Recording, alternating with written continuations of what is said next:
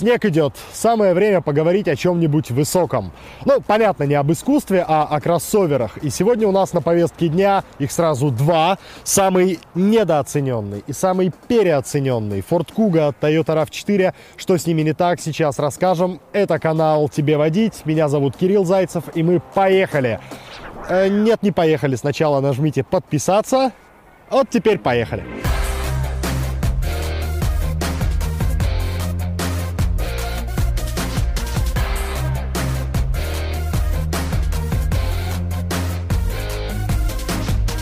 Макферсон спереди, многорычажка сзади, вполне классическая конструкция шасси, которая не должна доставить никаких хлопот, но доставляет. Э, у Toyota RAV4 этого поколения первых годов выпуска, то есть 13-14, было очень много нареканий к стукам задних рычагов. Э, ну, к чести Toyota они это признали гарантийным случаем.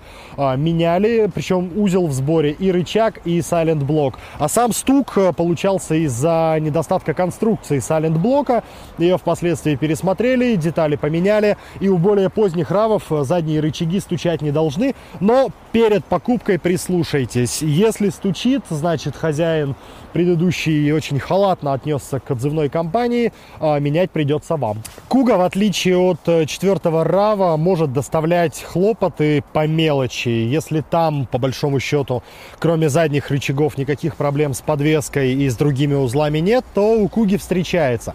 Ну, во-первых, очень многие владельцы жалуются на стуки рулевой рейки. По этому поводу отзывных компаний не было. Ford не считает этот дефект существенным. Акустический дискомфорт, поэтому придется просто смириться, если рейка постукивает. Подвеска докучать не должна. Амортизаторы ходят больше 100 тысяч километров. Стоит, в принципе, недорого их замена. Ну и потребуется, как вы поняли, не так и часто. Чаще придется менять стойки стабилизатора, линки. Это, в общем-то, расходник каждый год под замену. Поэтому, когда будете выбирать, обращайте на это особое внимание. Куга и RAV4 не самые проблемные автомобили на вторичном рынке, но это не значит, что их стоит брать не глядя. Проверять, конечно же, надо, и лучше всего это делать через сервис Автокод, как это сделал я. Что пишет владелец в объявлении? Пишет, что все хорошо, автомобиль в идеальном состоянии, пройдены все ТО и даже тормозные колодки изношены всего на 20%. Но мы-то знаем, что идеальных автомобилей не бывает. Вбиваем госномер, смотрим отчет. Ну, действительно, а, ПТС оригинальный, количество владельцев подтверждается, ДТП не замечено, но машина в залоге. А, соответственно, придется договариваться с хозяином и что-то с этим залогом делать, иначе однажды его кредиторы могут постучаться уже в вашу дверь и попросить вернуть долги. В автомобиле Toyota, конечно, железобетонная репутация, но покупать вслепую их все-таки не стоит, потому что автомобиль это автомобиль, он может быть каким угодно непорочным, но пороки могут быть у владельца. Как вот, например, у этого этого равчика. В принципе, неплохой вариант. Стоит умеренных денег, миллион двести. За него просят, ну, конечно, не бит, не крашен. Все ТО пройдены вовремя. Но что нам скажет отчет автокода? А отчет автокода нам во первых строках сразу же говорит, что есть ограничения на регистрацию в ГИБДД. Автомобиль, скорее всего, недвижимость. Поэтому проходим мимо, ищем что-нибудь еще. Багажник у Куги на добрых полсотни литров меньше, чем у Рава 4, но то, что он не добирает чистым объемом, он добирает компоновкой. А у Рава 4 сейчас покажу, есть определенные проблемы, а у Куги их нет. Ровный багажник, идеальная геометрия, а, без особых изысков, то есть тут нет никаких а, секретных ниш, полочек, просто хороший геометрически ровный сундук. По бумагам багажник у Рава 4 на 50 литров меньше, чем у Куги, но я не знаю, где Toyota намерила эти 50 литров, потому что багажник не выглядит сильно больше, чем куговский. Плюс тут есть определенные компоновочные проблемы. Например, выступающие колесные арки, которые существенно заужают полезный объем, сокращают полезный объем, и какие-то габаритные вещи здесь перевозить будет не так вольготно, как в геометрически правильном багажнике Куги.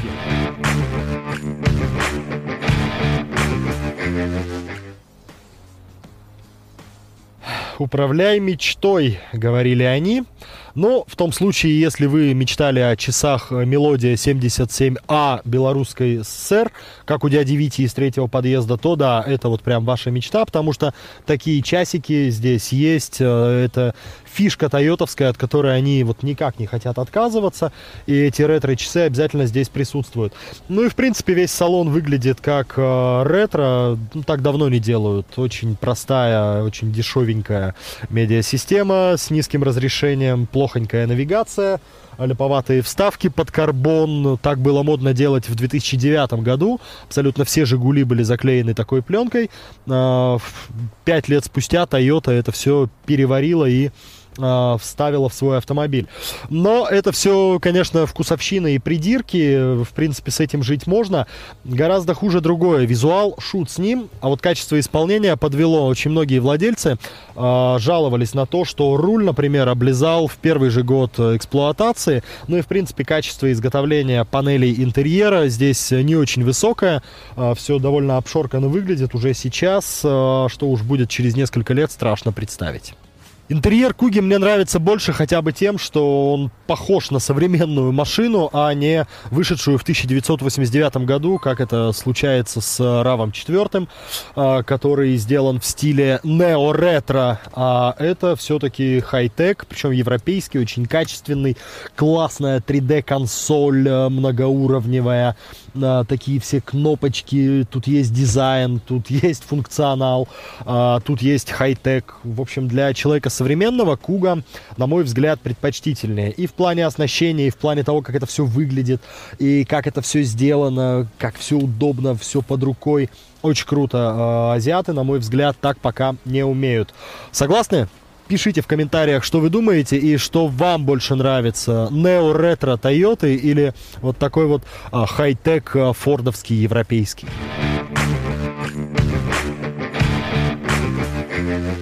Вымирающий вид, редкая куга на механике. Самая беспроблемная, кстати говоря, коробка. Если нарочно не полить сцепление по приколу, то ничего с ней не будет весь срок эксплуатации.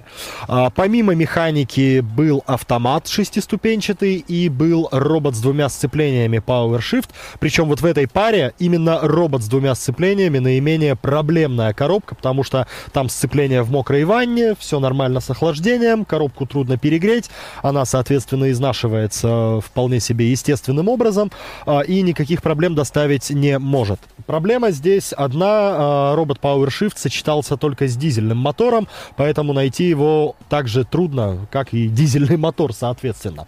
На бензиновых кугах а, шел шестиступенчатый автомат, довольно древний и не очень хороший. Дело в том, что у него массово довольно-таки отмечались случаи очень ускоренного износа фрикционов блокировки гидротрансформатора, и продукты этого износа потом с маслом разносились по всей системе, забивали гидроблок, ну и, соответственно, э, с течением времени могут быть проблемы с этой коробкой, ее придется перебирать, менять гидроблок, менять э, другие внутренности, другие потроха, э, это влетит все в копеечку. Так что, если надумаете брать Кугу с автоматом, внимательно диагностируйте коробку и почаще меняйте масло, чтобы оно не засорялось и весь узел служил долго. Про коробки Рава 4 сказать особо нечего. Ну, кроме того, что с вариатором машина не едет абсолютно.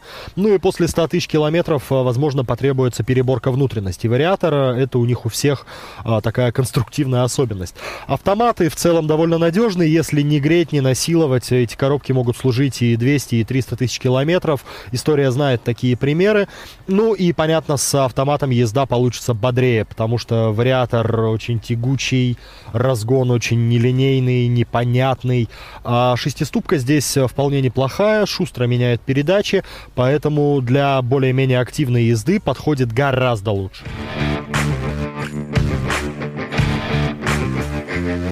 Точки зрения человека семейного, Куга, конечно, машина абсолютно идеальная, потому что здесь очень просторный задний диван, он просторен в ширину, тут много места над головой, для ног, и абсолютно ровный пол, что в этом классе встречается крайне редко, никаких выступающих тоннелей, то есть можно спокойно сесть в серединку, и твоим ногам, в общем-то, ничего мешать не будет, никакой тоннель.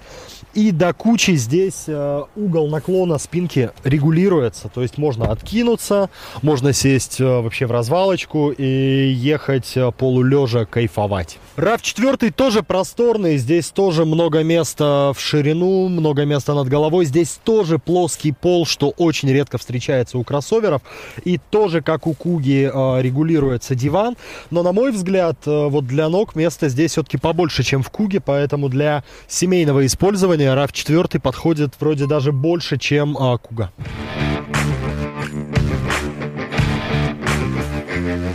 Моторная гамма у Куги широкая, но не все движки одинаково хороши, особенно с точки зрения долговечности. В самом низу моторной гаммы атмосферник 2,5 литра, который для России дефорсировали до 150 лошадиных сил, хотя на других рынках он выдает и 170, и 190, поэтому есть очень много вариантов э, прошивок, чип-тюнинга, вполне себе, кстати, заводских. Просто заливается прошивка для мотора под другой рынок, и он сразу выдает не 150, а там 190 лошадей, и едет, соответственно, бодрее. Атмосферник самый беспроблемный из этих агрегатов э, куговских. Э, машины такие можно брать, э, если вам не хочется никуда ехать с одной стороны, но и морочиться тоже неохота. Но в основном встречаются куги с мотором 1.6 EcoBoost. Это турбомотор, и он очень склонен к перегреву, а перегревы-то он как раз и не любит. Форду надо отдать должное, они молодцы, они держали руку на пульсе, знали про эти проблемы, про склонности к перегреву, про разные конструктивные особенности, которые приводили вплоть до возгорания двигателя. История знает такие примеры погорельцев.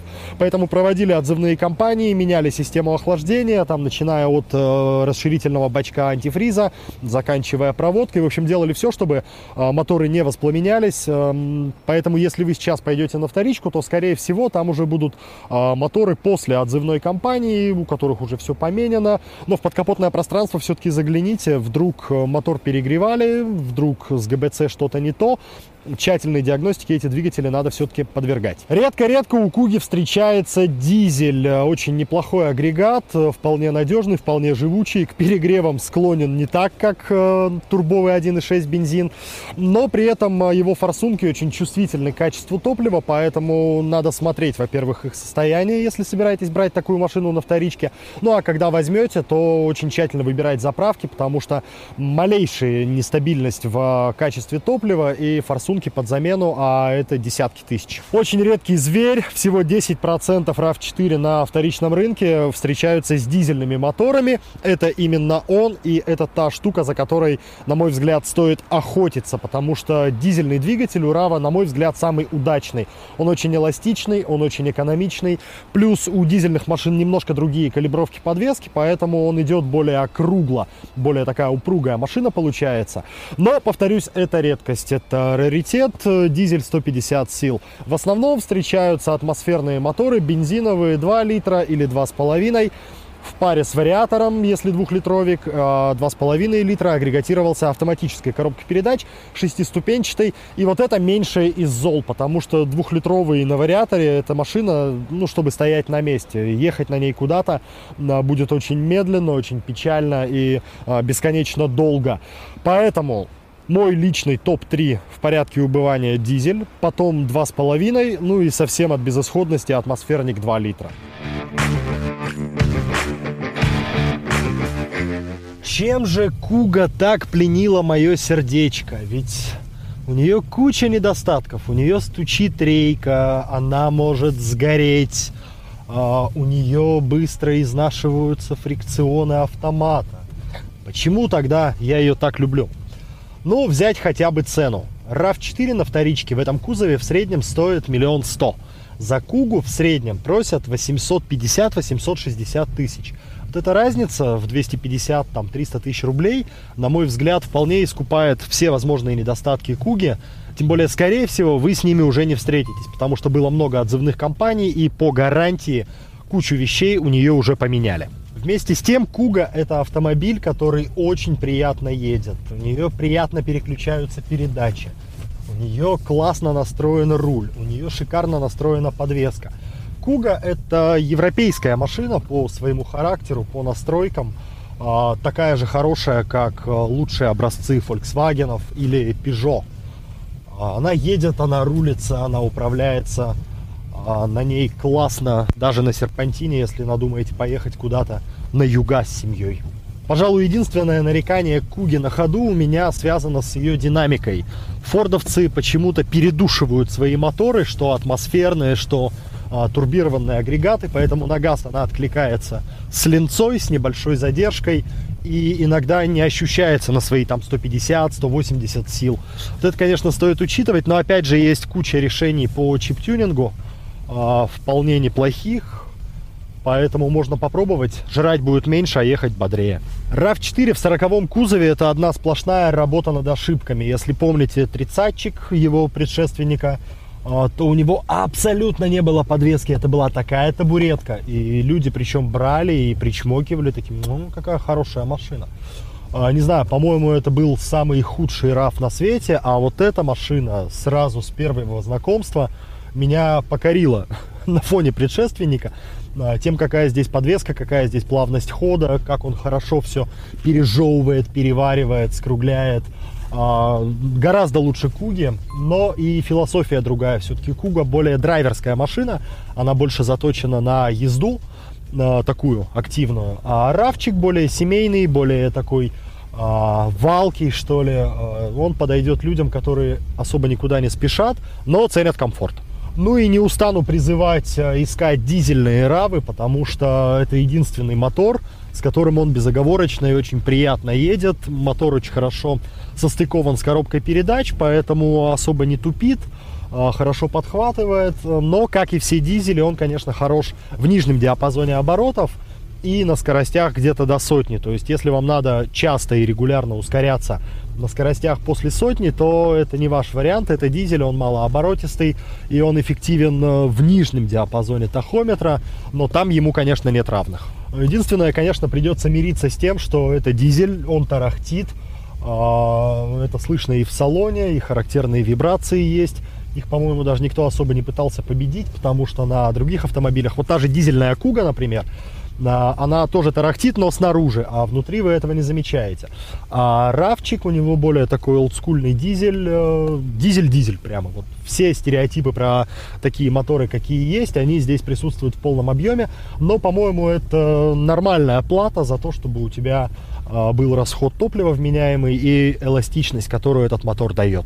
Конечно, из этой пары мне лично ближе Ford Kuga, потому что он более европейский, более европейский по настройкам подвески в первую очередь. Эта машина классно рулится, она интересно едет, но вместе с тем таит в себе немало сюрпризов, которые могут, в общем-то, отпугнуть от ее покупки. RAV4 в этом плане, конечно, как сын маминой подруги. Хороший, гладкий, ровный, а, с ним можно не ждать каких-то особых неприятностей, но и жизни интересной с ним тоже, в общем-то, не будет. Это машина для езды по прямой, а, куда-нибудь в маникюрный салон или в детский сад, и не более того. Поэтому тут выбирайте то, что ближе лично вам. Если хочется какого-то задора, драйва, активности, то это, конечно, Куга. Если задора, драйва, активности в вашей жизни хватает, может быть, и без езды, то тогда можно смотреть и на RAV4. Главное, как следует выбирайте, проверяйте автомобили перед покупкой очень тщательно. И заходите снова на наш канал, у нас еще будет много интересного. Увидимся не раз. Меня звали и будут звать Кирилл Зайцев. Это канал «Тебе водить». До новых встреч!